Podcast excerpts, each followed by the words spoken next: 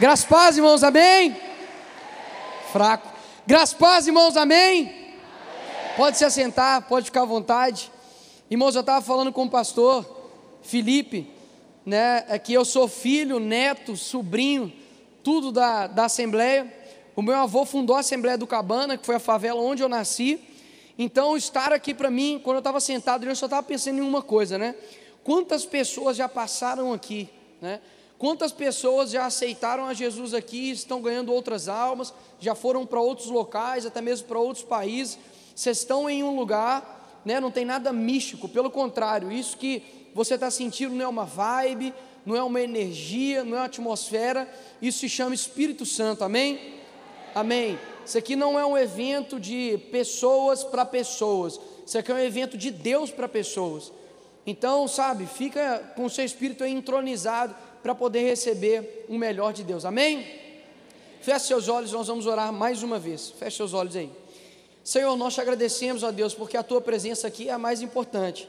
Nós te louvamos, Senhor, porque o Senhor cuida de nós, o Senhor consegue abrir o nosso coração, a nossa mente, para poder receber exatamente aquilo que o Senhor quer que nós ouvimos e que nós precisamos ouvir. Em nome de Jesus, que nessa noite possa haver libertação, que nessa noite, ó Pai, possa ser escamas serem retiradas de olhos e que pessoas podem atender o seu chamado, em nome de Jesus, amém. Irmãos, eu quero que vocês abram a sua Bíblia em João, capítulo 18, versículo 36. Nós estamos aqui em um evento, né, no Marketplace, quero agradecer ao pastor Felipe, né, pelo convite, muito obrigado. A gente tem que agradecer a oportunidade, né, que senão não é assembleando, né. E em João capítulo 18, versículo 36, mostra uma passagem de um político fazendo uma pergunta para Jesus Cristo. Talvez você já ouviu essa pergunta no seu trabalho, na sua escola, na sua universidade, mas essa pergunta já tem sido feita há muitos anos atrás. João capítulo 18, versículo 36 diz o seguinte: Jesus respondeu: O meu reino não é deste mundo. Se o meu reino fosse deste mundo, os meus ministros se empenhariam por mim para que eu não fosse entregue aos judeus. Mas agora o meu reino não é daqui. Pilatos perguntou: Então você é rei? Jesus respondeu: O Senhor está dizendo que eu sou rei. Eu para isso nasci e para isso vim ao mundo, a fim de dar testemunho da verdade. Todo aquele que é da verdade ouve a minha voz. E aí Pilatos pergunta para ele: O que é a verdade? A relativização da verdade né, aquilo que você diz que é verdade para você e outra pessoa chega para você e fala: Não, isso daí é o que você acha que é verdade. Para mim, isso é mentira. E como fica né, essa relativização? A, a verdade estava em carne e osso ali, de frente de Pilatos, e ainda assim ele teve a ousadia de questionar Jesus Cristo, dizendo: Mas o que é a verdade? Você veio aqui para testemunhar da verdade, para levar a verdade, mas o que é a verdade afinal? Quando a gente fala sobre política, geralmente vem coisas negativas em nossa mente. A gente, durante muito tempo, como igreja, deixou de lado a política, a televisão, as artes e falou: Isso tudo é do capeta. E o que o capeta fez? Pegou para ele. Falou: Então, se é meu, então eu recebo. Eu não sei se o diabo fala eu recebo, né? mas ele falou: Tá bom, vou pegar para mim. Né? E pegou a política para ele. E durante muito tempo, a política, para todos nós, ficou algo negativo ficou algo como se fosse em quatro em quatro anos somente. Pessoas que chegam lá e descumprem aquilo que prometeu para você. Pessoas que chegam até você com uma proposta, mas na verdade é outra e acaba traindo a igreja, seus princípios, seus valores. Então nós como igreja, eu confesso que nós ficamos machucados, frustrados com quem acabou entrando na política e foi frustrando nosso, o nosso conceito sobre política. Mas a política é muito mais do que somente partidos políticos, do que político em si, do que um servidor público. Política tem a ver com influência. Influência vem do verbo influir, que significa retirar uma essência que está dentro de você e transportar isso para outra pessoa. Então, o grande segredo é o que, que nós estamos recebendo de influência e quem que nós estamos influenciando. No janeiro desse ano, eu tive a oportunidade de ir para a Europa e eu achava que as igrejas da Europa, por lá ser uma condição financeira muito boa, né, para uma estrutura de sociedade muito diferente da nossa, que as igrejas seriam desse, dessa estrutura. igrejas grandes, com muitos jovens, né? Pelo contrário, isso daqui que está acontecendo aqui nessa noite é quase que impossível na Europa. Porque um jovem lá, você vai falar sobre Davi e Golias para ele, ele não sabe. Não é que ele assim, ele não tem muito conhecimento, ele não sabe o que é Davi e Golias. Ele não tem ideia o que é Abraão, ele não sabe, ele sabe um pouco sobre Jesus, já ouvi falar, mas eles não vivem. O que sobrou do cristianismo na Europa foi basicamente ali as igrejas, né? que quando entra, infelizmente, muitas das vezes nem o Espírito Santo está lá. Mas existem ainda muitas igrejas, mesmo que pequenas e médio porte, que continuam ali falando do Evangelho, que foi as igrejas ali que eu fui convidado para estar. Mas o que, que eu parei para pensar quando eu estava sentado ali? Eu falei, gente, nós temos aqui pessoas que são empresários, pessoas que geram emprego, renda, e talvez o nosso propósito de influência seja somente gerar uma sociedade rica, seja somente ajudar o transporte público, seja somente ajudar para ter uma saúde, para ter uma educação, e todas essas pautas são muito válidas, amém? Amém? Nós queremos ter uma saúde de qualidade, uma educação de qualidade, um transporte de qualidade, né? Contudo, se nós buscarmos somente isso, vai acabar que depois de poucos anos tudo isso vai ser uh, em vão. Por quê? Vai acontecer igual na Europa acontece. Você tem uma sociedade que funciona em termos de estrutura.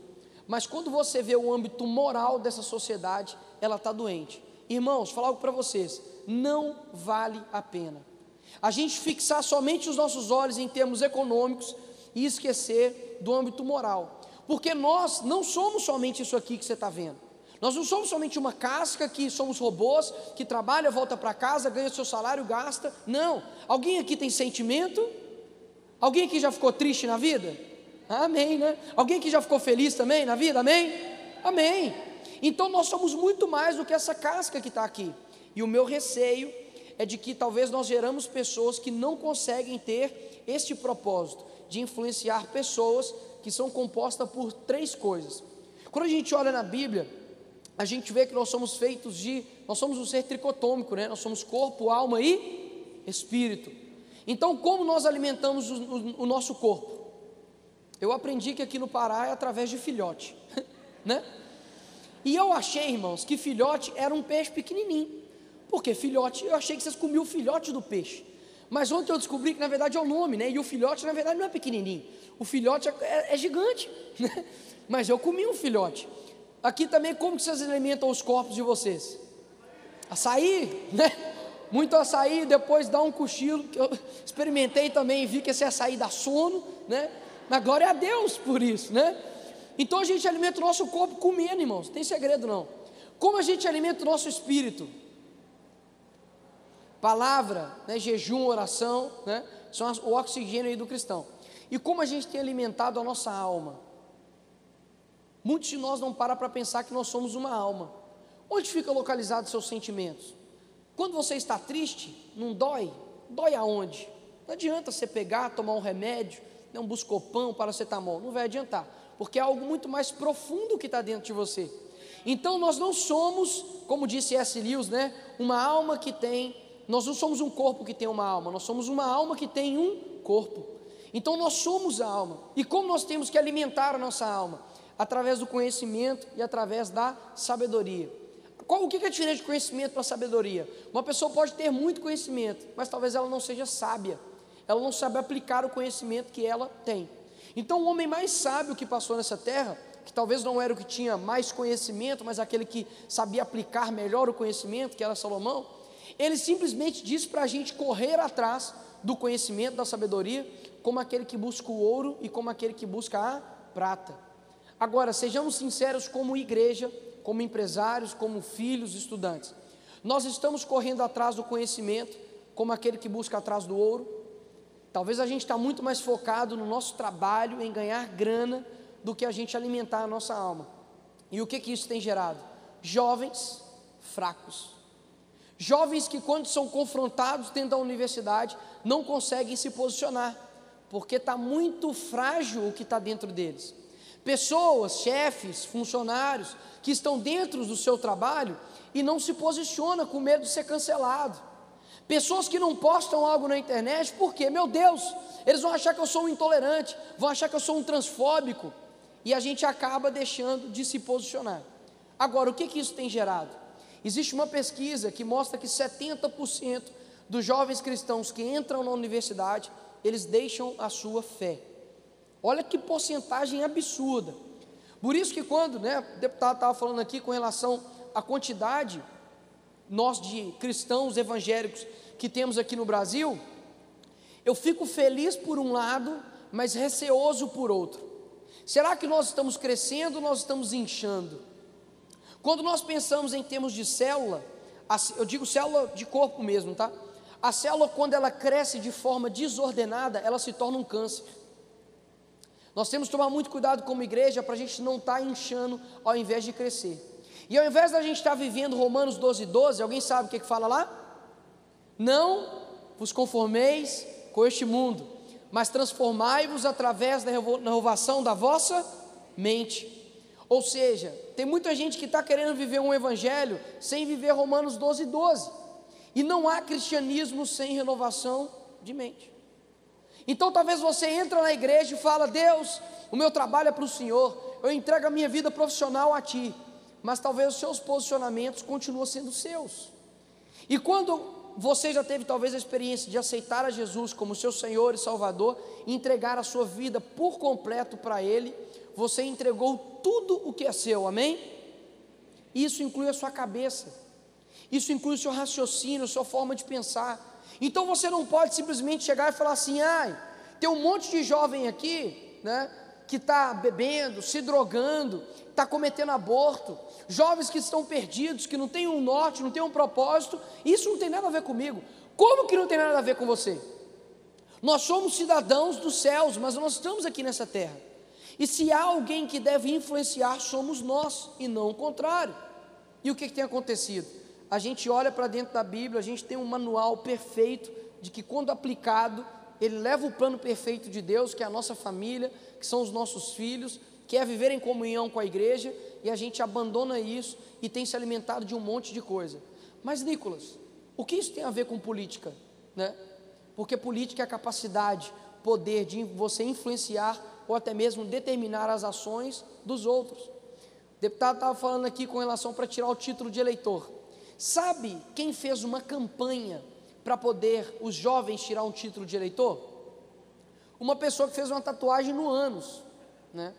Essa pessoa está mandando o seu filho de 16 anos tirar título de eleitor para poder decidir o futuro de uma nação. Aí o que, que o mundo fala para a gente? A Anitta pode fazer uma propaganda para você, jovem, tirar o título de eleitor. Mas você, cristão, fique em silêncio, porque você é cristão, você não pode se envolver em política. Ou seja, eles colocam, pode aplaudir o Senhor, amém, amém. O que eles estão fazendo afinal? Eles colocam uma roupa né, de, de louco, sabe aquelas roupas de louco? De, de, de, de, como é que fala, gente? De asilo não, gente, misericórdia hospício, né? asilo, não asilo não. De hospício, prender os velhinhos, vocês são livres, tá bom?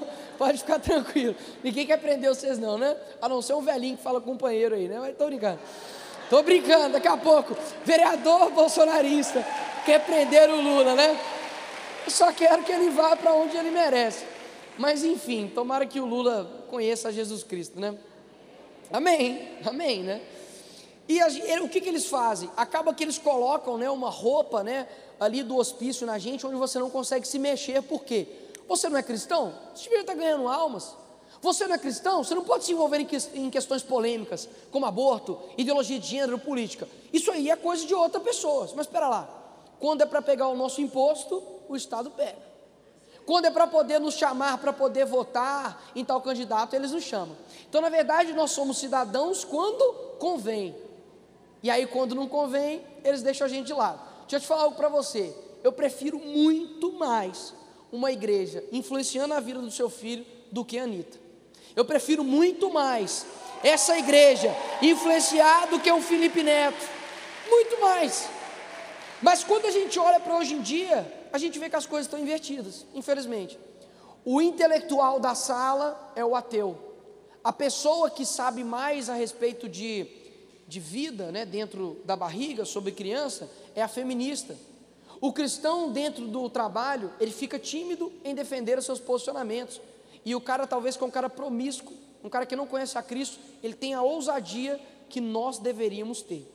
Então, quando a gente olha em Efésios, Bíblia fala que existem as artimanhas do diabo, ou seja, você precisa lembrar, se talvez você não lembra, que existe um inimigo da sua alma, existe uma, um, um ser que quer destruir a sua família, quer destruir a sua intimidade com Deus, quer destruir a sua sexualidade, quer destruir a sua identidade. E muitos de nós talvez achem que nós estamos aqui em um parque. Pelo contrário, a Bíblia fala para você vestir uma armadura. E ninguém veste uma armadura para poder ir brincar. Nós vestimos uma armadura para poder ir para a guerra, batalhar. Então, quando nós assumimos a nossa identidade, a gente começa a compreender alguns erros que nós estamos cometendo. E hoje eu vou mostrar para vocês que nessa guerra, você precisa entender que há um inimigo. Tem alguém do outro lado. E quem são esses inimigos? Afinal de contas, contra quem nós estamos lutando? Eu lembro que durante muito tempo aqui no Brasil, a gente lutou contra a corrupção, né? A luta pela corrupção. Quem que é a corrupção, irmãos? É um, é um ser, né? É, um, é, é, um, é uma fumaça, fica muito genérico, e por isso que a gente não conseguiu combater a corrupção. Porque fica aquela coisa, quem que é a corrupção?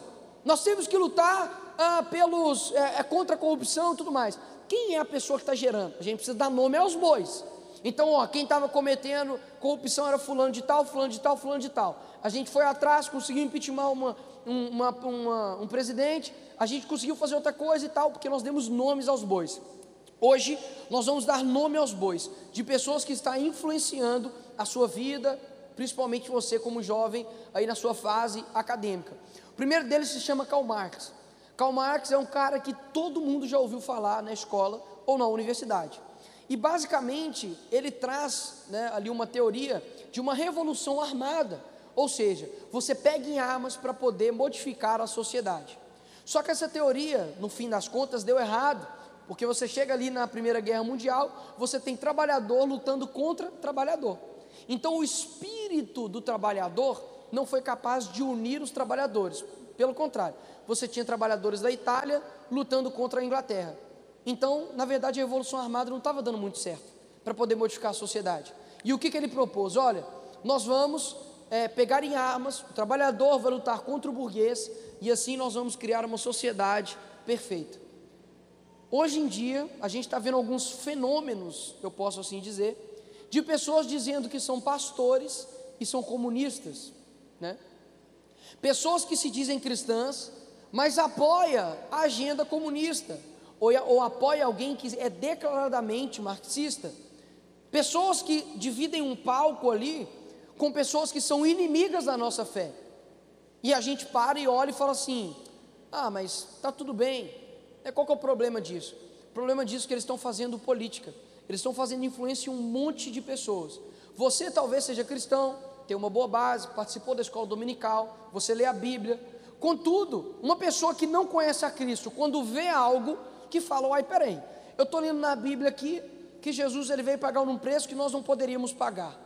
E esse cara está falando comigo que Jesus é o Che Guevara. Mas Che Guevara não matou um monte de gente? Será que Jesus Cristo é socialista? E aí gera uma confusão na cabeça desse jovem e dessa pessoa. Falar algo para vocês: quando a gente não conhece o nosso inimigo, nós estamos fadados ao fracasso. Não tem como combater um inimigo invisível, é muito difícil você identificar. Mais uma vez, o deputado falou aqui de forma brilhante. Antigamente dava para saber quem era o nosso inimigo. Eles jogavam pedra na gente, né? É, lá em Sodoma e Gomorra eram pessoas totalmente depravadas sexualmente, pessoas que, é, por exemplo, na época de Roma, perseguiam, matavam os cristãos.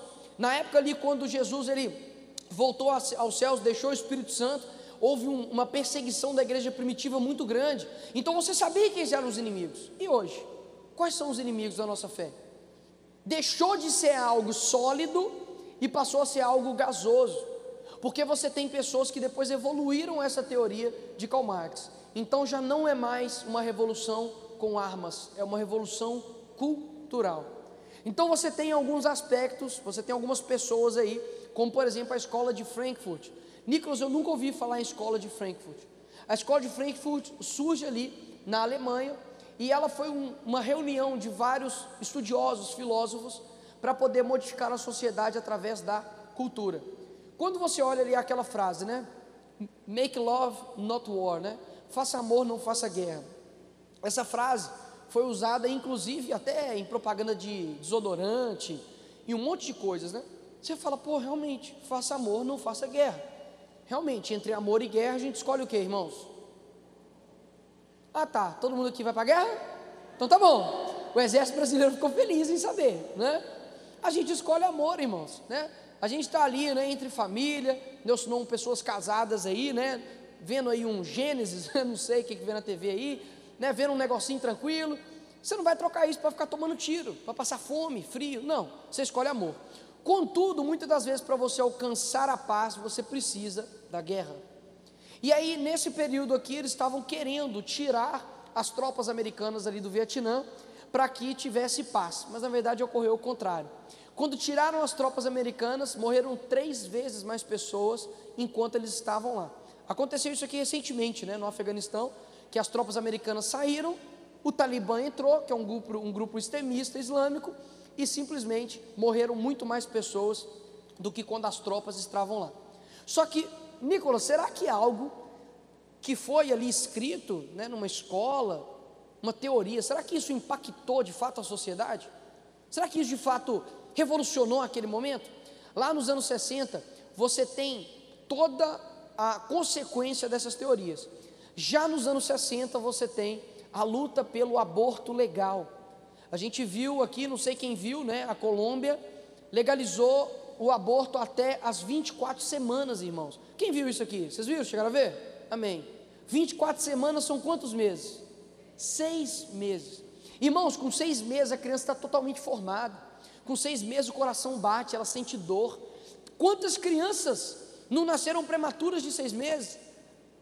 E aí você tem uma luta de um movimento que está uh, ali batalhando para matar crianças no ventre. E quando lançou a, a notícia de que estava sendo legalizado aquilo, as mulheres, depois vocês vejam o vídeo, elas comemoram, elas choram, como se o time dela tivesse ganhado, né? como se o pai Sandu tivesse ganhado. É, aí, tá vendo? É fácil, né? Eu vou fazer uma pesquisa aqui, como, como se o Remo tivesse ganhado. Uai, esse trem está bem dividido aqui, hein? Amém, amém. Só falar de futebol que vocês acordam, né? Vocês são crente não, tô brincando. E aí você para e fala assim, Nicolas, mas como pode um tanto de mulheres, né, torcendo, comemorando morte de criança dentro do ventre, porque teve alguém lá atrás que entendeu que a revolução não seria armada, mas seria cultural. E teve uma penúltima pessoa também que entendeu isso, que é Antônio Gramsci. Ele foi preso por Mussolini, e quando ele estava ali na cadeia, ele desenvolveu diversas teorias, e uma delas se chama hegemonia cultural. Se eu fosse você, tem uma caneta e um papel, eu estaria anotando algumas coisas, tá? Hegemonia cultural. Você para e fala, Nicolas, o que, que isso tem a ver com a minha vida? Eles compreenderam que, ao invés de você ganhar o topo, como a gente ganhou, nós temos um presidente da república, você deve ganhar a base. Por quê? Quando você chegar no topo, você já não precisa pegar em armas, porque todo mundo já concorda com todo mundo. Quem é estudante aqui, levanta a mão para mim, por favor. O que, que acontece com vocês quando você fala a seguinte frase dentro da sala de aula? Eu sou contrário ao aborto. Cancelamento, né? Olha que loucura! A gente está vivendo num tempo onde você defender uma vida, você é cancelado. E quem defende matar essa criança dentro do ventre é uma pessoa de princípios, valores e uma causa nobre. Isso é loucura. E como que isso aconteceu? Ele disse o seguinte: olha, nós vamos fazer essa revolução com três características. Ela tem que ser invisível, onipresente e silenciosa. Ela tem que estar em todo lugar, você não escuta e nem vê. Então, Hoje não precisa-se mais colocar a arma na cabeça de um cristão para ele negar a sua fé. A gente nega de forma muito mais fácil. A gente liga a televisão e está vendo lá um filme onde tem cena de sexo explícito e a gente alimenta a nossa alma com aquilo e acha que não tem nada a ver. A gente escuta uma música e fala: Não, qual é o problema? Essa música eu só estou ouvindo aqui, isso não me afeta, não. Né? E aquilo dali está alimentando a sua alma. Aí você vai é, ver um teatro, vai ver um seriado, vai ver qualquer outra coisa, no fim das contas você não está alimentando de nada do Evangelho. Você só está alimentando a sua alma com a porcaria que o mundo tem para você. mas você jura que você é um cristão. Toma cuidado, porque ser cristão não é autodeclaratório. Você não fala, não existe transcristão, tá? Você fala, ah, eu me sinto cristão e você se torna cristão. Isso não existe. Não existe transcristão. Ou você é cristão ou você não é. Ou você ama os mandamentos dele ou você não ama. Ponto final. E aí você olha e fala: Nossa, mas será que nós estamos perdendo essa guerra, Nicolas? Infelizmente, em vários âmbitos, sim. Vou explicar o porquê. Porque esse cara, ele criou uma outra teoria chamada círculo de cultura, que era algo que na época nas fábricas, em 1930, você tinha um intervalo, igual tem intervalo de escola. E aí você iria fazer um círculo e através do diálogo você transformaria um homem em um novo homem. Paulo Freire, não sei se vocês já ouviram falar, transportou isso para dentro das escolas. Então, pode passar. Quem nunca teve uma aula nesses moldes aqui, né? Uma aula em círculo, né? Alguém já teve uma aula assim? Só para saber se só fui eu. E foi em qual matéria? Filosofia, sociologia, né? História. E por que que acontece essas aulas nessas matérias? Porque simplesmente lá não é um local de você produzir conhecimento, é local de você reproduzir conhecimento. Ou seja, ou você fala tudo que eles querem que você fala, ou senão você é cancelado. E o que, que o professor é? Já não é uma pessoa que está numa posição hierárquica maior que vocês, é uma pessoa que está igual a vocês. Então eles fazem um círculo, e círculo tem lado menor e lado maior, então ele está ali simplesmente para poder ser um facilitador. E aí ele chega na, na aula, que deveria produzir conhecimento, e joga uma matéria, por exemplo, Bolsonaro genocida. E essa é a matéria que vocês vão ficar discutindo. Ou senão você chega lá e discute a respeito do aborto. E o que, que o professor faz? Prestem atenção nisso, que vocês vão ver isso acontecendo aos seus olhos. Eu vi isso na minha faculdade. Se tem uma pessoa lá dentro da faculdade, chega e fala assim: Olha, professor, eu sou a favor do aborto porque meu corpo, minhas regras. Aí o professor fala: Parabéns, Maria. É isso mesmo. Nós estamos no século 21, né? Nós precisamos lutar pelo aborto porque é caso de saúde pública. Porque senão só as pobres vão ficar matando seus filhos e a rica consegue ir para lá, para Berlim, para poder fazer aborto, né? E aí fala: É isso mesmo, Maria. E aí chega o Joãozinho. Joãozinho chega lá e fala: Ô professor, eu também sou a favor, porque assim, né? Ah, se a mulher faz, quiser fazer o que quiser com o corpo dela, ela faz. Ela não é obrigada a ter a criança. Parabéns, Joãozinho, é isso mesmo. E aí vem você, né? Eu espero. Vem você e fala: Ô professor, tudo bom? Né? Pronto para tomar um tiro, né? E fala então: Eu sou contrário ao aborto, porque eu acho, né? Eu acredito que é um ser independente, é um ser que uh, ele é o ativo na gestação e não passivo, ele controla as fases gestacionais. A única diferença minha para você é tempo e nutrição.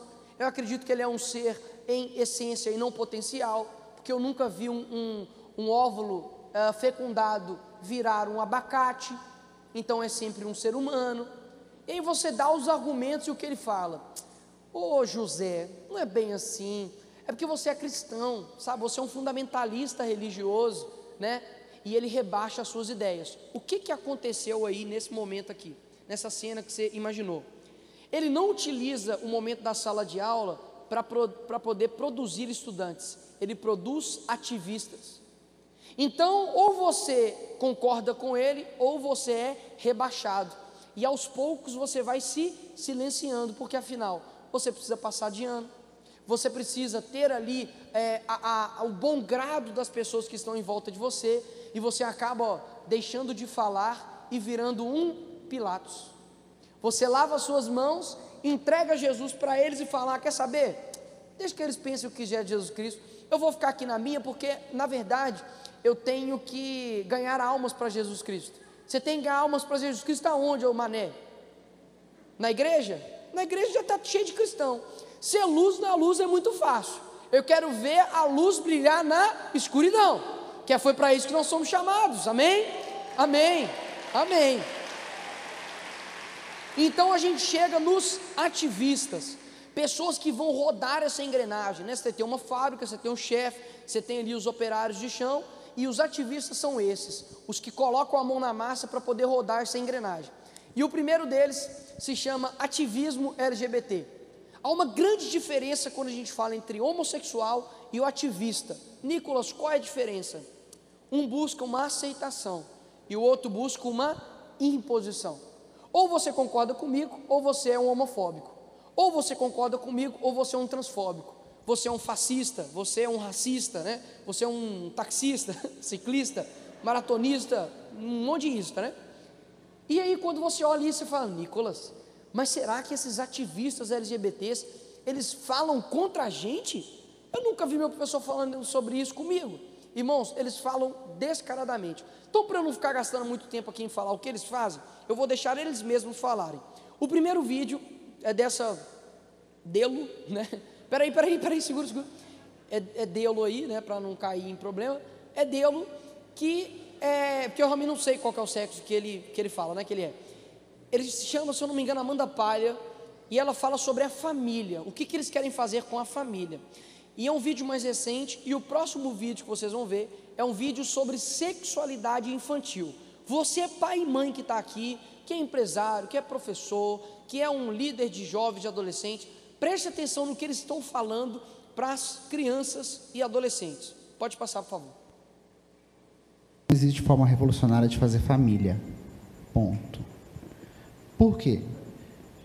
Quando dizem para a gente, ah, o movimento LGBT quer acabar com a família. O movimento LGBT é um movimento promíscuo que defende o sexo desregrado.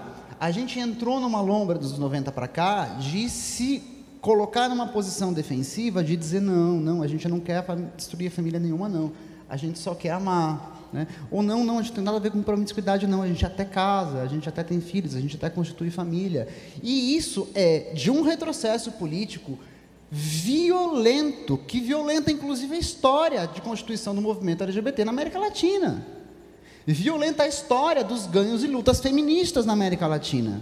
Então cabe a radicalização nossa também de afirmar com todas as letras o que é uma estratégia política crítica antissistêmica. Ah, porque vocês querem destruir a família? Sim.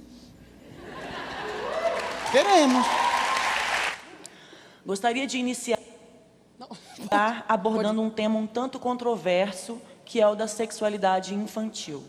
As brincadeiras sexuais infantis também podem envolver os outros, meninos buscando conhecer os corpos de outros meninos e meninas, e meninas buscando conhecer os próprios corpos e o de outras meninas e meninos. Então, quando meninos e meninas brincam, inclusive sexualmente em seus corpos, tá? com outros meninos e meninas, eles não estão sendo gays ou lésbicas quando fazem isso com pares do mesmo sexo. Não é disso que se trata. Que deixem as crianças brincarem em paz. Tá? Isso as tornará adolescentes e adultos mais inteligentes e potencialmente mais perspicazes no enfrentamento e na transformação do mundo que lhes deixamos como herança. Nós temos que lutar para que esse, projeto chegue no chão da escola, porque é, é lá que ele tem que, que chegar mesmo. Trabalhar gênero e sexualidade não tem idade mínima. Na verdade, a gente está falando de questões que têm a ver com todas as faixas etárias. É, é. No ensino fundamental, a gente pode trabalhar de diferentes maneiras. Cada vez que alguém vai ao fundamento dessa cultura, que é a Bíblia, e toma a Bíblia ao pé da letra, a gente pode chamá-la de fundamentalista sem medo de ser feliz. Desde projetos fundamentalistas religiosos, esses desgraçados, eles têm um poder político de projeto que só está se consolidando. Mas eu sei que eu estou disposto a pegar em armas se preciso for. Se se instalar uma teocracia no que Brasil. Que medo, né? Que medo. É, eu quero dizer ao Jean que estou aqui para te ajudar também na dessacralização do casamento, viu? Casamento civil igualitário vai dar muito trabalho, porque essa, essa desgraça dessa palavra está eivada de sentimento cristão. Tem que passar pela religião, tem que passar pela desconstrução dessa base judaico-teológica, dessa coisa que nós chamamos de teologia inclusiva, que tem que desconstruir todos esses valores é, mofados que nós aprendemos até aqui. Sem a desconstrução da cultura judaico-cristã, nesse sentido, positivo, né? Talvez trazer uma nova, é, é, é trazer um novo tipo de cristianismo, nós não vamos conseguir, nós não vamos conseguir. Não vão conseguir mesmo, não, amém, irmãos? Amém. Glória a Deus. E esse cara que está falando ali, irmãos, ele é um pastor homossexual. Aquele dali, é um pastor homossexual. E a gente vê que a última barreira para eles conseguirem né, atravessar a nossa cultura e mudar a nossa sociedade não é a iniciativa privada, não é uh, outras coisas, mas sim a igreja, é o cristianismo. Então toma cuidado com pessoas que estão querendo deturpar a verdadeira identidade sua, que foi não definida por mim, nem pelo pastor, nem pela assembleia, nem pela quadrangular, não, foi definido pela Bíblia. Em Gênesis 1 a Bíblia fala que Deus criou homem e a mulher. Você percebe que nós estamos com medo de afirmar isso hoje? Se alguém pergunta para você, e aí, você acha que existe só homem e mulher? Você fala, depende. Você veio de onde? Da federal? Então, então não sei. Eu acho que pode existir menino também, né? Você fala assim, meu Deus, por que nós estamos com medo de fazer isso? Porque nós não estamos querendo nos posicionar pelo Evangelho. E, irmãos, quando Deus criou o homem e a mulher, Ele criou com uma finalidade. Por quê? Porque o homem completa a mulher. Oh, não é, gente? E a mulher completa o homem. Amém, mulheres? Amém. Então, a união dos dois gera-se uma vida. Esse é o plano perfeito de Deus para nós, filhos dele. Agora, vocês acham que algo né, que é tão precioso, Deus entregou na mão do diabo? De forma alguma. Deus não criou o mundo lá, né, tal, criou o mundo, criou as aves, né, criou ali a árvore, criou o oceano, e chegou e falou assim: Ó, tem que criar o sexo. Satanás, vem cá, cria aqui para mim aqui. Não, gente. Deus ele criou o sexo, ele criou a nossa sexualidade. Então é algo que é dele e para ele. Então nós compreendemos a sexualidade de um modo diferente da do mundo. O que eles acreditam? Que aquilo que eu sinto atração é aquilo que eu me torno. Mas não é isso que nós acreditamos. Nós acreditamos que há uma finalidade na nossa sexualidade, que é formar uma família. E o diabo, infelizmente, ele quer destruir isso. Se você tem curiosidade, anota aí, Romanos capítulo 1, versículo 24. Depois leia esse versículo e você vai ver onde se deu né, a origem de tudo isso e o porquê que é tão sério essa questão da homossexualidade. E deixando aqui bem claro uma crítica para nós como cristãos, tá bom? Nós não podemos colocar como se nós fôssemos perfeitos, até mesmo porque nós não somos, amém? A igreja é um local de pessoas imperfeitas. Muitas das vezes, nós não conseguimos ganhar essas pessoas porque nós nos colocamos num pedestal acima, né? O meu pecado, Deus salva, Ele perdoa. O seu pecado, que é homossexual, não. Peraí. Pelo contrário. Ou a nossa indignação ao pecado, ela é geral ou ela é seletiva. Ou a gente fala, olha, você que é homossexual, você está caminhando é, distante da vontade de Deus, mas eu também que sou mentiroso, eu também estou. Eu talvez, né, que estou dentro da igreja e cometo adultério, eu também estou. E por que, que a gente não se indigna com isso dentro da igreja? Por que, que a gente só se indigna com o homossexual? A gente também tem que se indignar com o pastor que faz mercado da fé. A gente também tem que se indignar com líderes de louvor que pega as menininhas depois do culto. Gente, nada contra, tá? Eu também sou músico, tá, irmãos? Em nome de Jesus. Ainda mais um baterista. Quem é o baterista aí?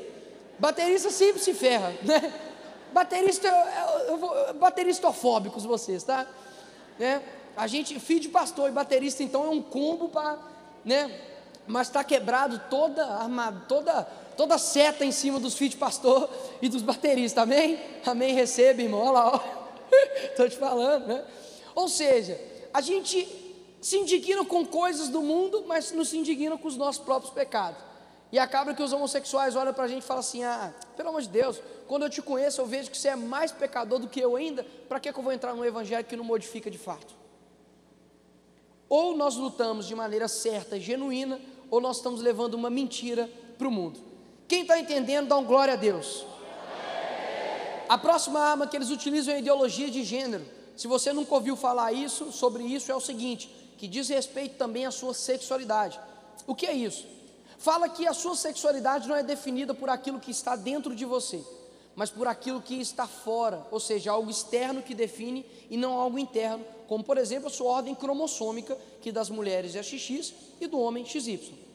Esse menino aqui se chama David Heimer.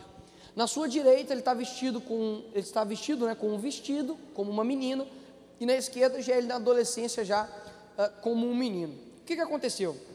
Quando ele nasceu houve uh, um erro na sua cirurgia e foi queimado o órgão sexual masculino dele. A família ficou desesperada, que eles uh, uh, não sabiam o que fazer. Na época tinha um doutor nos Estados Unidos chamado John Money, que era uh, um adepto à ideologia de gênero, ou seja, você se torna aquilo que você se sente.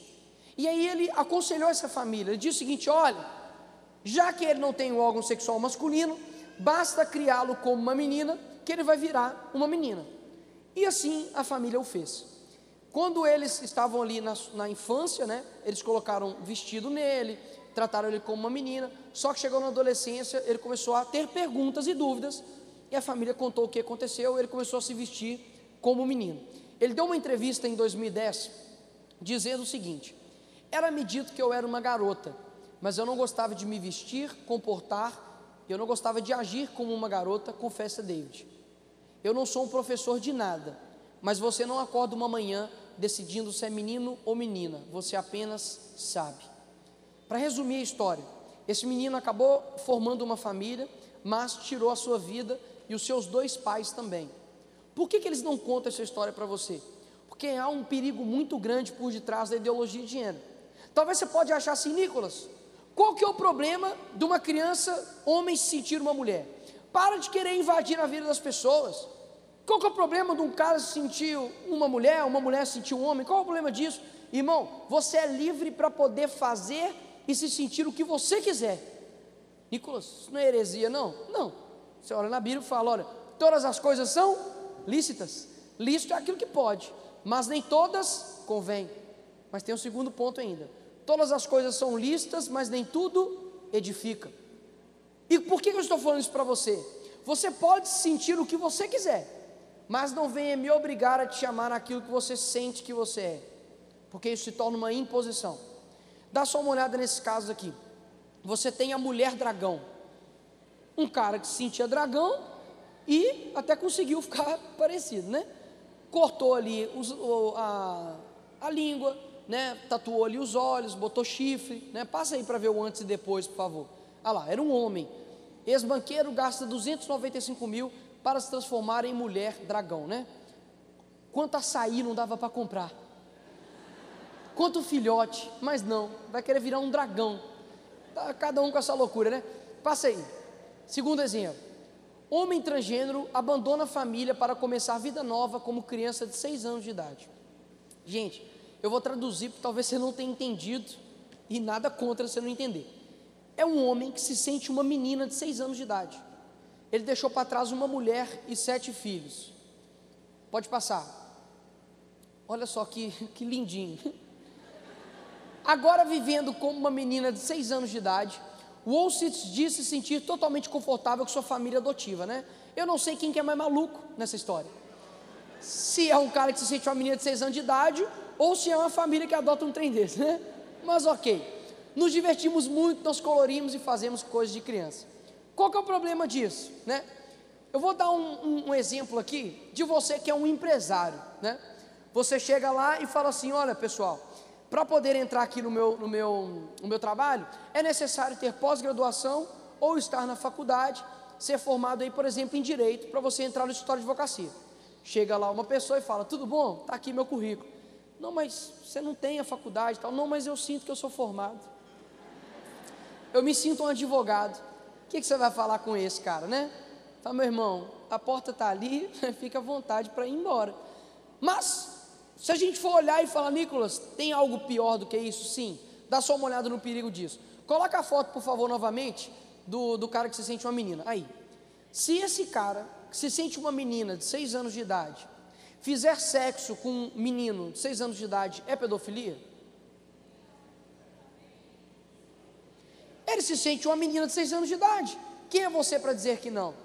Se chegar perante um tribunal, ele vai se defender, falar: não, peraí, ué, eu me sinto uma menina de seis anos de idade, eu fiz sexo com um menino de 6 anos de idade, isso não pode ser considerado pedofilia, não horas. Porque você está invadindo aquilo que eu acredito. Então, vou fazer uma pergunta mais uma vez: é pedofilia? É. Amém. Eu queria um é mais forte. É pedofilia? É. Olha a dificuldade do primeiro perigo aí. Você gera um exercício para você negar a realidade. Você está vendo que esse trem aqui não é uma criança. Você está vendo que ele não ah, é uma mulher. Ele não tem útero, ele não tem seios, ele não tem, é, não, não dá né, leite, ele não consegue gerar uma criança, né, etc e tal. Você para e fala assim: então por que eu sou obrigado a chamar esse cara de menina? Porque você está negando a realidade. Olha que loucura. A realidade já não é mais aquilo que você vê. A realidade é aquilo que o interlocutor te impõe. Ou seja, é como o Groucho Marx diz, né? Você vai acreditar naquilo que você está vendo ou no que eu estou te falando? Olha que loucura. E aí suponhamos que a gente coloque esse princípio que é, qual é o princípio? O que eu me sinto, eu me torno, e é igual um princípio bíblico. Na Bíblia nós temos um princípio que é: amarás a Deus acima de todas as coisas. Então você tem que amar a Deus acima do Pai Sandu, amém? amém. Você tem que amar a Deus acima do remo, amém? Você tem que amar a Deus acima de todas as coisas. Isso inclui futebol, sua família, seu filho, seu trabalho, tudo. É um princípio. Ele é aplicável a todas as coisas. Da mesma forma, o que eu me sinto, eu me torno. Porque senão é injusto com quem se sente um homem se, e vira uma mulher. Ele pode ser, uh, pode se tornar o que ele sente, mas um, um, cara que se sente uma criança não pode se, se tornar uma criança. Então é injusto. Então o que, que aconteceu? Vamos aplicar esse princípio hoje então para os nossos dias, né? Imagina você aí, acorda um belo dia e fala assim: ai, eu me sinto com 5 quilos a menos. Ó, eu estou ouvindo um ô glória, ô glória, irmã, irmãos, só uma coisa para dizer: não existe transpeso, tá? Ah, eu me sinto o Arnold Schwarzenegger. Meu irmão, não, você não é, né? Mas você chega e fala assim: ai, eu me sinto é, com dois metros de altura. Por que, que vocês falam que eu não tenho dois metros de altura, irmão? Sem risadas. Porque eu não tenho. Imagina eu acordo um dia e falo assim, ai, é, eu me sinto transmilionário. Você chega no banco e fala, banco, bom dia. Você está falando com um milionário. Eu gostaria de pegar uns um milhão que eu sinto que eu tenho. Né? Olha como é que seriam as coisas fáceis. Quem está em dívida aí, não, eu sinto que eu paguei essa dívida. Né? Não fala agora a Deus, não, irmão, pelo amor de Deus. Né? Não é crime de, dever, não, mas paga esse negócio aí, né? Ah, eu sinto que eu dei o dízimo, mas eu fiquei com ele para mim, né? Irmãos, isso não passa de fantasia. E quando passa de fantasia, você não pode viver essa fantasia dentro dessa pessoa. Então, olha só, você destrói verdades inegociáveis. Isso gera um caos muito grande na nossa sociedade. Agora, eles não vão começar com uma coisa, digamos, gigantesca. Eles vão começar com a sua sexualidade uma pessoa que se sente uma mulher, um homem que se sente mulher, uma mulher que se sente homem e assim por diante. Até isso era aplicável em todas as outras coisas. Então você já tem, é, por exemplo, a regressão infantil, que são as pessoas que são adultas e se sentem crianças. Isso é uma porta absurda para pedofilia. Vocês já ouviram a frase: todo tipo de amor é válido? Essa frase foi feita dentro do, do mais baixo do fogo do inferno. Então quer dizer que todo tipo de amor é válido. Um amor entre um, um adulto e uma criança, em termos sexuais, é válido? Lógico que não. Você pode se casar com uma cabrita? Não, mas pior que já tentaram, você acredita? E, e foi o que? Só podia ser um brasileiro. Sério? E não foi o Lula, não, foi, foi em Goiás. Um cara tentou casar com a cabrita dele, irmãos. Tem um cara, depois vocês olham, né? Coloca lá no, no meu perfil, vai ter lá, Operação ID que eu mostro é que um cara se sente um cachorro. E ele vive igual um cachorro, irmãos. Você fala que loucura é essa, Nico? Você já viu isso? Irmãos, eu já vi esse, não esse cara, né? Uma pessoa que se sente criança no shopping. No shopping, não aqui no Brasil, mas eu vi lá fora e ele estava de chupeta ainda. Ai de você, você olha torto para eles, porque senão você é um transfóbico. Então toma cuidado com a ideologia de gênero que vai começar aos poucos, daqui a pouco vai tomar uma proporção muito gigantesca. Eu lembro que em 2013, nós tivemos um seminário lá na igreja chamado Ética Cristã. em que nós estávamos mostrando tudo isso. E eu lembro que eu confesso, eu ainda não estava totalmente convencido de que isso poderia acontecer na nossa sociedade, mas evoluiu de um nível absurdo. Para para pensar, quando a gente olha para dentro das universidades, que é o próximo tópico, a gente está vendo coisas absurdas acontecendo dentro da universidade, coisas que você não via até pouco tempo.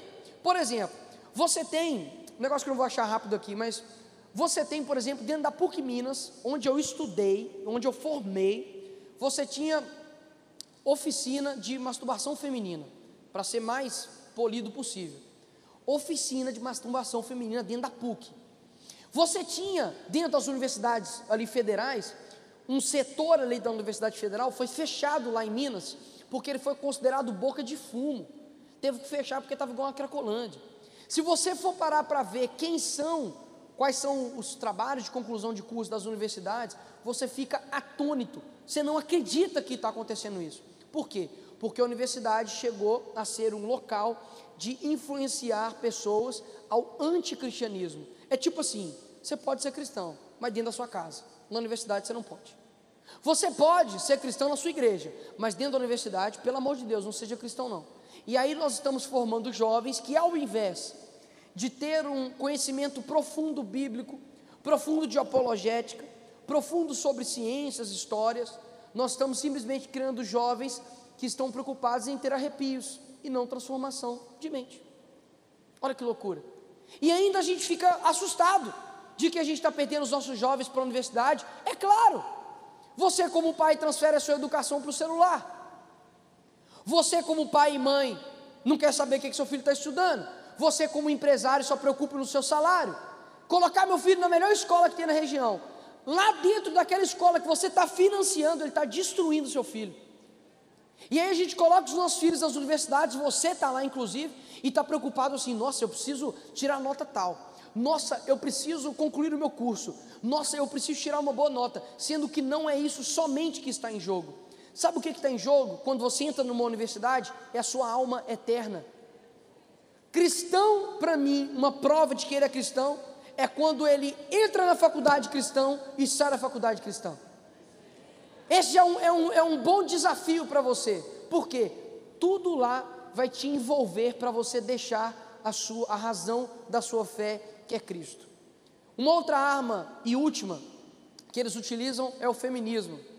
Nicolas, o feminismo diz respeito à igualdade, diz respeito à luta pelo machismo. Em um mundo de tantas desigualdades, o feminismo vem para poder equalizar isso. Eu te pergunto isso com muito carinho: onde você escutou e leu isso? Porque as suas ideias têm que provir de alguma origem. Então, as minhas ideias sobre casamento provêm de onde, irmãos? A nossa ideia sobre casamento provém da Bíblia. A nossa, o nosso conceito sobre justiça provém da Bíblia.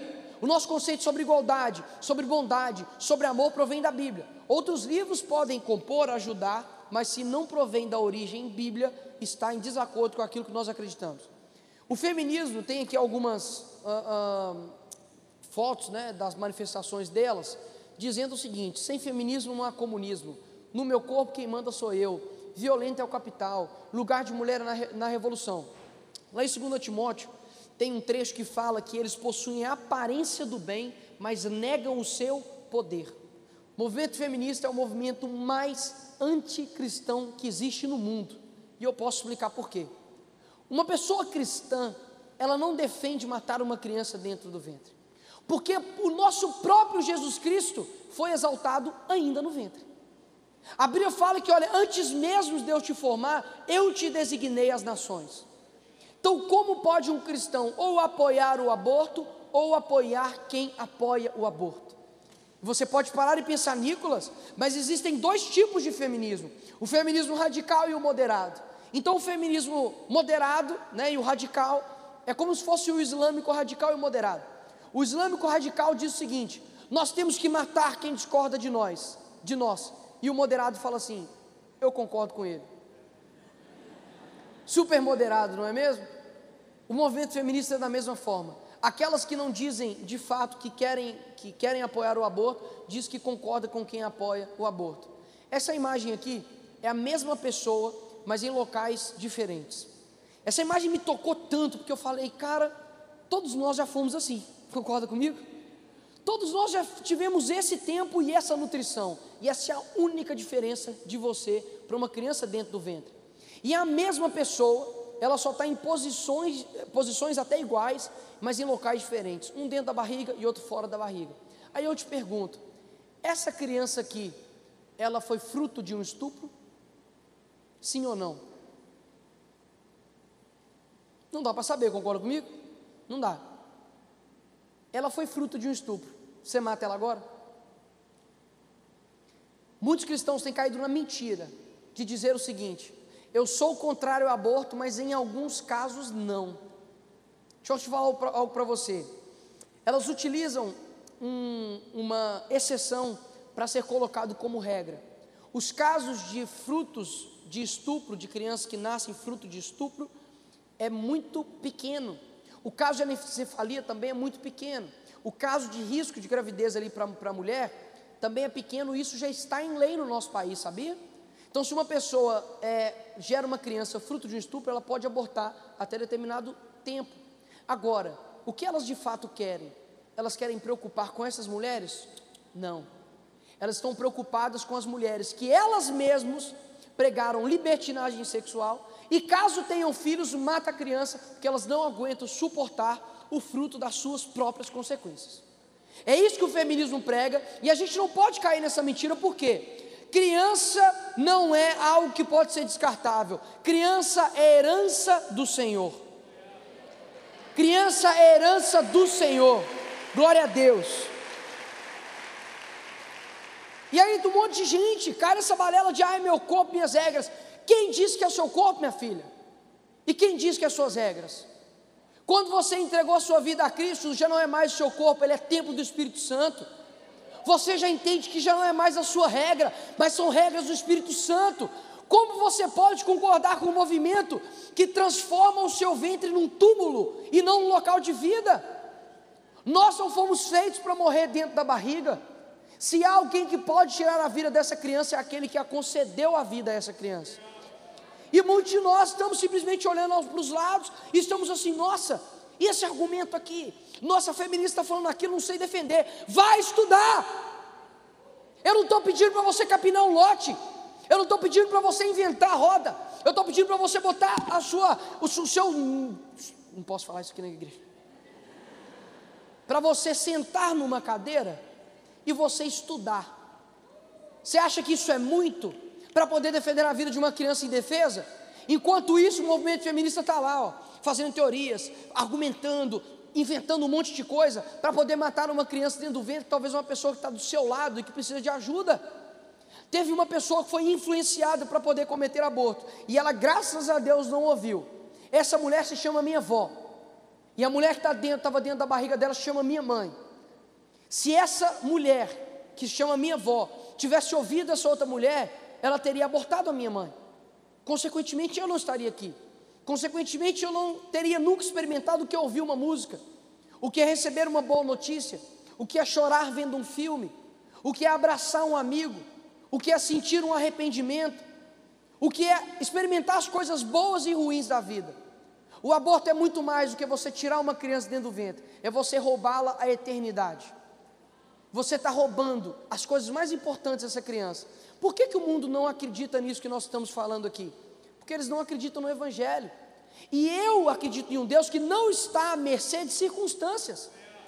Ele é um Deus que, mesmo vendo uma, uma situação horrível, que é uma criança fruto de um estupro, de algo terrível que todos nós condenamos, Ele é capaz de transformar a vida dessa criança.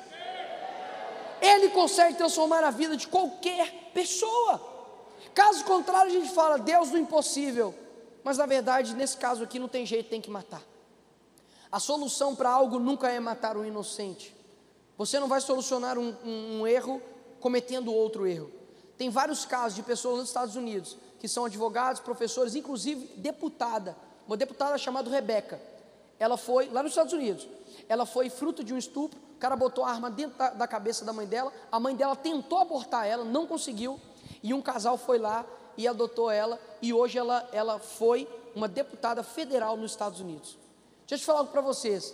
Quando nós deixamos de nos posicionar pelo bem, a gente dá legalidade ao mal. E aí, sabe o que aconteceu? 55 milhões de pessoas, de crianças, foram abortadas em 2020. E a gente olha para isso e fala assim: não, quero me intrometer, não. Para que, que eu vou falar isso? Você vai falar isso porque poderia ser você. Porque aquela criança não pode falar dentro do útero assim, meu corpo, minhas regras. Enquanto nós aqui estamos querendo simplesmente viver algo para nós, mantermos dentro da igreja, tem um monte de gente aqui, aqui em Belém, que está precisando de você, que precisa da sua orientação. Você está capaz, caso uma mulher chegue para você e fala, Nicolas, Fulano, Sandra, Maria, José, eu quero abortar, me convença a não abortar. Você consegue fazer isso com essa pessoa? Nem tudo depende de você, não, tá, irmão? Você não precisa morrer por ninguém, não. Já teve alguém que já morreu e ressuscitou por todos nós. Mas você precisa estar disposto e competente para poder ajudar a essa pessoa não cometer um aborto. Isso também é evangelho. Isso também é, olha que loucura, política. Capacidade de você influenciar ou determinar as ações dos outros. O último aqui que eu quero dizer é com relação à cultura. Nós temos uma pesquisa que foi chamada Efeito Netflix, pode passar por favor, que ano passado, em 23 de outubro, estreou o Gambito da Rainha que é um seriado, irmão, de xadrez. Xadrez não é algo tão popular assim, igual, por exemplo, Paysandu versus Remo, né? Mas é algo que teve um seriado, que é uma menina que joga xadrez. Depois que essa série estreou, a procura por tabuleiro de xadrez aumentou 250% no eBay, que é um site de vendas. O livro que inspira a série virou best-seller, né, o mais vendido, 37 anos depois do lançamento. Mais 62 milhões de lares assistiram essa série.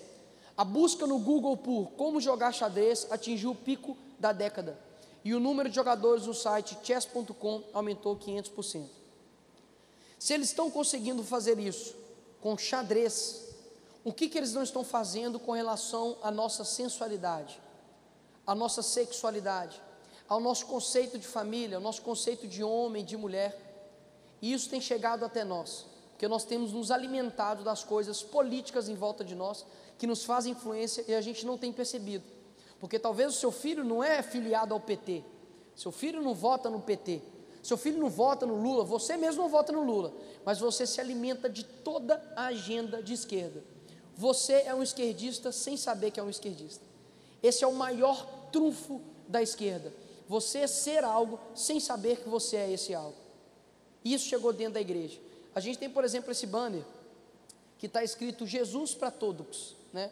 Para quem não sabe, isso chama linguagem neutra, já que tem pessoas que não consideram nem homem nem mulher, então você troca o O pelo X e você consegue ampliar e incluir a todos. Na verdade, é uma exclusão, né? Do homens, das mulheres, dos dislexos, das pessoas surdos, mudos, né? Mas tudo pela, pela causa.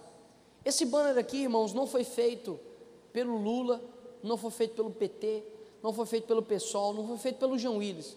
Esse é um banner de uma igreja evangélica, aqui do Brasil, inclusive da minha terra, chamado Belo Horizonte. Nicolas, e é um banner de quê? De um movimento chamado Cores, que tem um culto só para homossexual. Tem algum problema ter um trabalho voltado para homossexual dentro da igreja? De forma alguma. Se Deus te levantou, você tem o tato, o dom para cuidar de homossexuais, faça isso, para a glória de Deus. Agora, tome cuidado da forma que você vai conduzir isso. Eles, por exemplo, chamam os homossexuais de coloridos. Sabe o que é isso? É glamorizar o pecado. É você colocar pompom, você colocar brilho em algo que está te levando para o inferno. Imagina se a gente usa esse mesmo princípio para outros pecados, né? Fazer um culto só para adúltero, né? Fala um 71, como é que você está? Graça e paz, irmão, amém? É. Fazer um culto, né? Só para maconheiro, chamar isso de fumacinha. Opa, você tá bom, fumacinha? Tá com cheiro estranho, tá meio tranquilo, né? E aí você para e fala: até onde mais está chegando? Está chegando, por exemplo, na frente evangélica pela legalização do aborto, né? Você tem ali a manifestação delas na rua e um banner ali na, na internet. Pode deixar em 2 Timóteo para mim, por favor. Nós estamos chegando num ponto que nós somos, desde sempre, a última barreira. Só que agora as coisas estão afunilando. Se não somos nós para poder nos posicionarmos, quem vai ser? Quem vai ser? Você vai esperar isso da Anitta, Felipe Neto? Vai esperar isso do seu professor que ataca a sua frente dentro de sala de aula? Somos nós. E eu me lembro quando eu saí da faculdade, eu vi que o mundo estava igual ao mundo mesmo. Do mundo eu espero que o mundo seja mundo. Mas quando eu olhei para dentro da igreja, eu vi que a igreja estava se assemelhando demais ao mundo. E nós deixamos de ser imitadores de Cristo para poder sermos imitadores do mundo.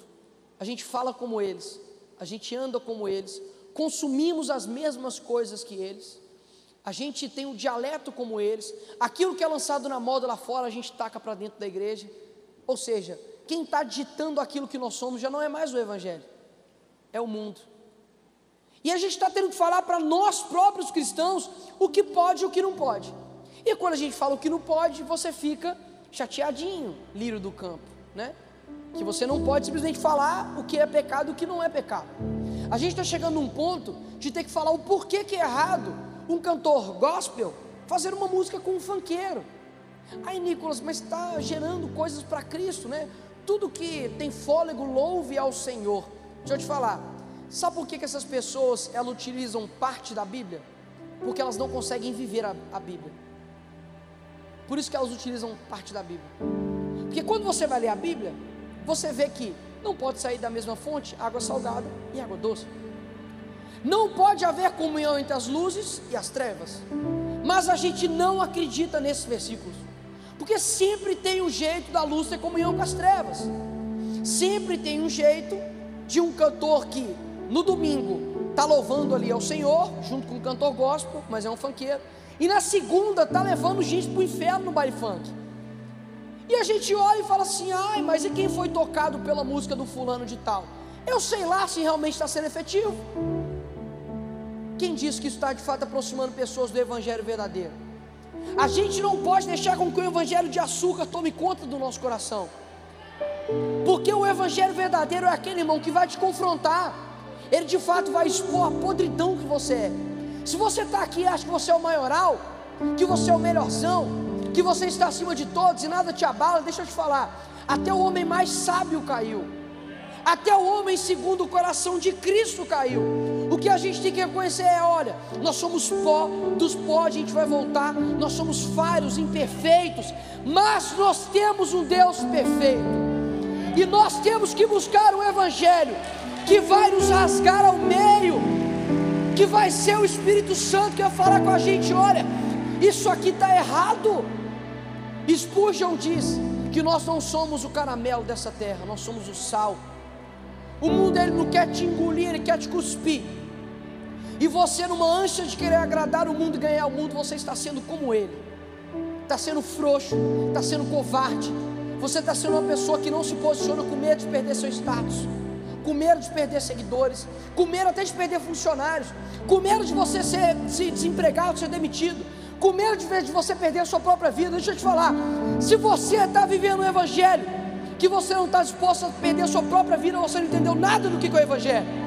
Porque o Evangelho, diz respeito a exemplo, Ele deu a vida por nós, o mínimo que a gente tem que fazer é dar a vida por eles, dar a vida por Ele, por aquele que morreu por nós, e aí Ele se posiciona numa cruz, Ele morre, é colocado uma coroa de espinhos, Ele é humilhado. As pessoas falam para Ele: Olha, se você é Jesus Cristo Todo-Poderoso, por que não desce daí? No terceiro dia Ele ressuscita ele rouba as chaves da morte, ele chega até os céus, ele reina, deixa para a gente o Espírito Santo para poder nos consolar. E o que a gente faz? Ignora ele. A gente deixa ele de lado, fala: não, o mundo está uma porcaria, mas isso é culpa do mundo, isso é culpa nossa. Isso também é parcela de culpa nossa, porque a gente não está sendo cristãos de fato posicionados. Quando a gente lê 2 Timóteo capítulo 3, 1 ao 5 diz: saiba disso, nos últimos dias sobreviveram tempos terríveis. Os homens são egoístas, avarentos, presunçosos, arrogantes, blasfemos, desobedientes aos pais, ingratos, ímpios, sem amor pela família, irreconciliáveis, caluniadores, sem domínio próprio, cruéis, inimigos do bem, traidores, precipitados, soberbos, mais amantes dos prazeres do que amigos de Deus, tendo a aparência de piedade, mas negando o seu poder, afaste-se também destes. Olha como a Bíblia é pesada. Daqueles que nós temos que ter comunhão e que nós não temos que ter comunhão. A gente olha algumas estrelas gospel surgindo, algumas pessoas querendo fazer uma teologia inclusiva, que inclui até o capeta na sua vida, né? E você para e fala assim: para onde que a gente está caminhando?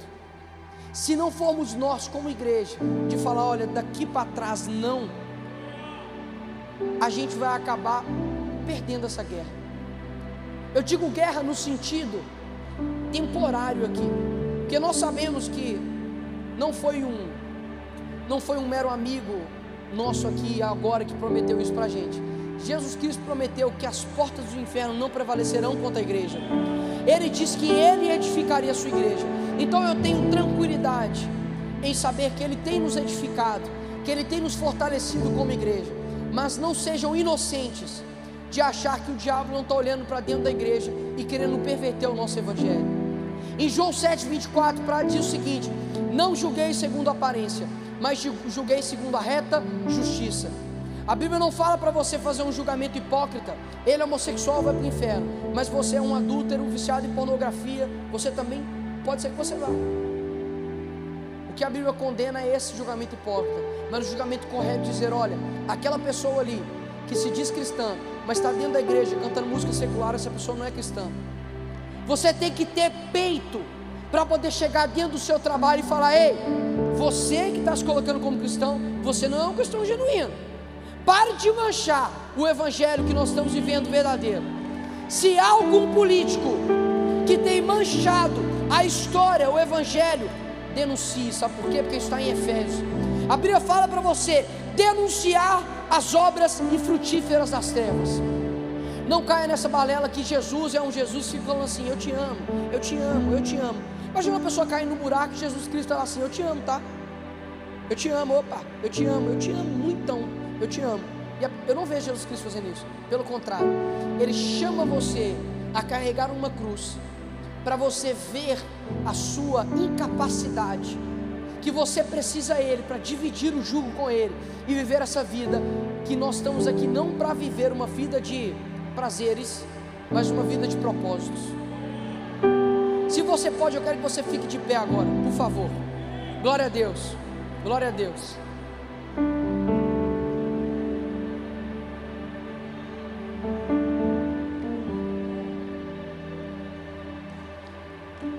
Eu quero dar uma palavra aqui para os jovens que estão aqui. Tem jovem forte aqui, amém? Amém. Só estou vendo jovem aqui, irmãos. Lá em 1 Timóteo, capítulo 4, 11 diz o seguinte: 12. Ninguém o despreze por você ser jovem. Pelo contrário, seja um exemplo para os fiéis, na palavra, na conduta, no amor, na fé, na pureza, até a minha chegada. Dedique-se à leitura pública das Escrituras, à exortação, ao ensino. Não seja negligente para com o dom que você recebeu, o qual foi lhe dado mediante profecia, com a imposição das mãos do presbítero. Medite essas coisas e dedique-se a elas, para que o seu progresso seja visto por todos. Cure de você mesmo da doutrina Continue nesses deveres, porque fazendo assim, você salvará tanto a si mesmo como aos que o ouvem. Glória a Deus! Irmãos, Nicolas só aparece sobre o cristão e a política. Eu já até estourei meu tempo aqui, está escrito assim: seu tempo acabou. Eu sou um transtempo. Eu acho que eu tenho mais cinco minutos. Eu tenho mais cinco minutos, irmãos, amém? Depois o pastor Felipe me dá um tablefe lá dentro, mas eu vou suportar. É necessário eu falar isso aqui para vocês agora. Até esqueci o que eu ia falar. Estou brincando, esqueci não. Você pode parar e pensar, Nicolas, sua palestra sobre o cristão e a política. Você não vai falar do Bolsonaro, não? Você não vai falar do Lula? Já falei um pouquinho, né? Mas você não vai falar do STF? Não, porque eu também não quero ser preso, né? Você não vai falar das urnas eletrônicas, eu não confio nesse negócio. Você não vai falar em quem a gente tem que votar? Você não vai falar para. Irmãos, eu entendi que governos passam. Eu entendi que político não tem um caráter redentor. Político é importante, eu inclusive sou um. Eu sei que eu tenho um propósito, mas nunca jamais depositem a redenção em mim ou em ninguém, ou em ninguém, repito, ninguém. O que nós temos que entender é que a política é mais uma forma de influência. Então nós temos que orar pelas nossas autoridades. Nós temos aqui um senador, nós temos um futuro deputado, Júnior. Nós temos um deputado, sim. Nós precisamos orar por essas pessoas, pelo nosso presidente. Nós precisamos orar por mais difícil que seja, pelos ministros do STF. Nós precisamos orar pelo Lula. A gente precisa orar pelo Alexandre de Moraes. A gente precisa orar por todas as pessoas que estão em nível de autoridade, porque isso é bíblico. Agora, por que você, Nicolas, mesmo estando dentro da política, enfrentando tanta coisa, você não deposita toda a sua confiança em eleição? Porque eu sei que a transformação do Brasil não se dá somente por eleições. Eu sei que a transformação do nosso país, ela não se dá somente por um voto, ela se deu numa cruz. Ela se deu numa cruz. Quando você para para entender isso, a sua força ela não se esgota. Tem muita gente que fala assim: meu Deus, se o Lula ganhar já era a minha vida. Já era o que, pastel? Frouxo. Se o Lula ganhar, nós vamos ser cristão três vezes mais, trezentas vezes mais. Deixa eles virem para cima. Nós vamos mostrar o verdadeiro evangelho para eles, que não é evangelho de espírito de covardia, mas espírito de temor, moderação, de equilíbrio, de força. Mas nós precisamos também nos posicionar. Caminho para a salvação não é a política, a ponte continua sendo Jesus Cristo. Então, se você achou que eu ia ficar fazendo um palanque político aqui para alguém, você estava errado. Eu vim aqui para poder falar sobre influência, sobre propósito, sobre o que que você tem como dom, que como a gente leu aqui em 1 Timóteo, para você não ser negligente com o dom que você recebeu, qual é a influência que você tem que fazer e não está fazendo. Eu olho somente o externo, estou vendo rostos, roupas, olhos, corpos, mas Deus vê algo muito maior e muito mais profundo. Deus ele consegue enxergar, irmão, você fazendo o seu propósito de maneira efetiva, mesmo que você não esteja fazendo agora. Mas Deus é um Deus de oportunidades.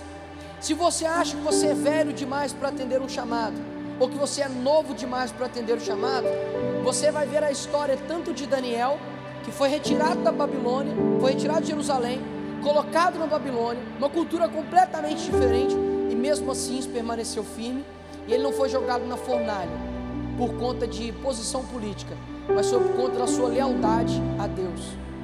Você também tem um outro, digamos aí, velho, né? um Abraão, que não, como que eu vou ter isso, né? Um José, que meu Deus, eu não, eu não consigo ter filho, né? Não tem como eu ter agora nessa idade. E Deus vai lá e coloca Jesus Cristo na barriga de Maria. E por mais que nós sabemos muito sobre Maria, a Bíblia fala muito pouco sobre José. Só fala que José era um homem reto. Dessa noite vão ser levantados homens retos. Vão ser levantados mulheres corajosas. Mulheres que não precisam de um movimento para poder definir a sua identidade Homens que não definem aquilo que eles são através de uma teoria, de um estudo.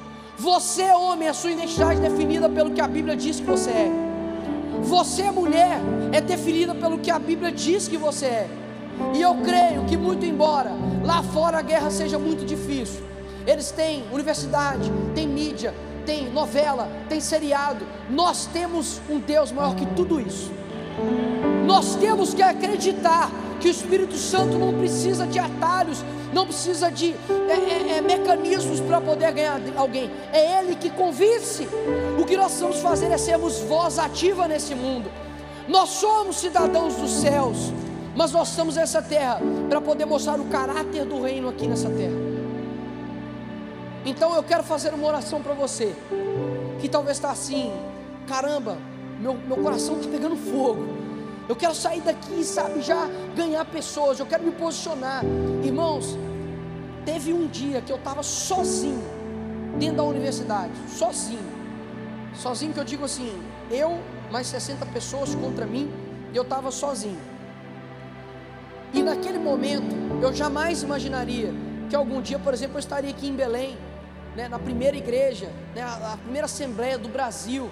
Olha que sensacional isso dessa igreja aqui saíram tantas pessoas e vai continuar saindo, vai sair daqui hoje. Só que eu nunca imaginei que eu estaria falando para vocês. Eu nunca imaginei que eu poderia ganharam um cargo, ser o segundo vereador mais votado da história de BH. Eu falo isso com humildade, que eu nunca achei mesmo que eu poderia ganhar isso. Mas quando Deus ele quer te preparar para algo público, primeiro ele te trata no privado. Você só vai compreender o seu propósito quando você se colocar em disposição e disponibilidade para Deus trabalhar isso dentro de você. Se você quer ser um jornalista, seja. Se você quer ser um escritor, seja um. Se dedique para ser um pastor, um professor, um médico, um advogado, um político, mas se dedique não fixando nas coisas daqui, mas nas coisas eternas. Por muito mais que nós nos desfalecemos, o homem exterior, o interior se renova dia após dia. Porque as nossas leves e momentâneas tribulações não há de se comparar à glória que há por vir. Não se atentando a coisas que se veem, mas as coisas que não se veem. Porque as coisas que se veem são passageiras, mas as que não se veem são eternas. Feche seus olhos agora e comece a falar com Cristo. Senhor, nós te agradecemos, ó Pai, por essa oportunidade tão boa de nós olharmos para dentro de nós e ver aquilo que precisa ser ajustado, aquilo que a tua igreja precisa olhar, precisa se posicionar. Eu te peço, ó Deus, que o teu Espírito Santo agora vá na divisão da alma e do espírito e derrame coragem.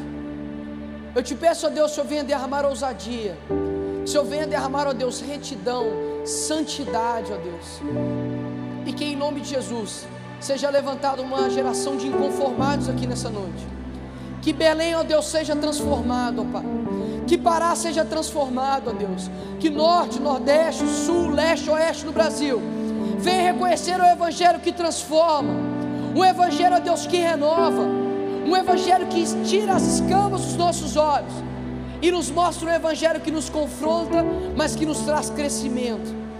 Eu te peço, ó Pai, para que o nome de Jesus se há uma mulher aqui que precisa atender o chamado para o ministério infantil, que o Senhor derrame a tua bênção agora. Que se há alguém aqui, ó Deus, tem um chamado para a política, que o Senhor levante, ó Pai, esse jovem, em nome de Jesus.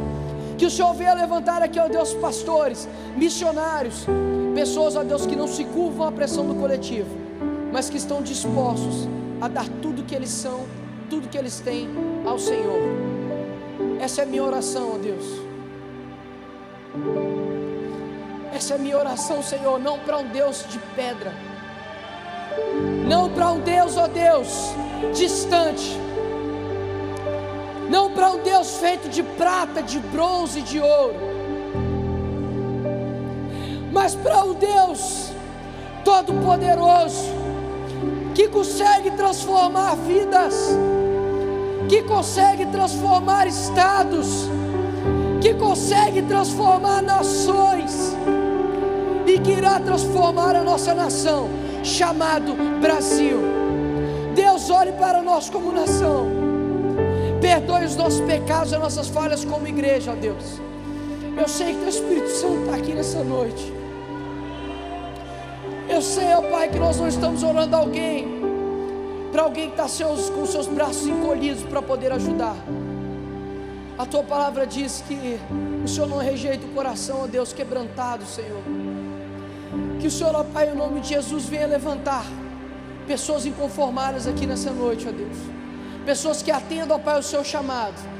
E onde é que elas estejam, elas levarão o caráter do teu reino, em nome de Jesus. Amém e amém.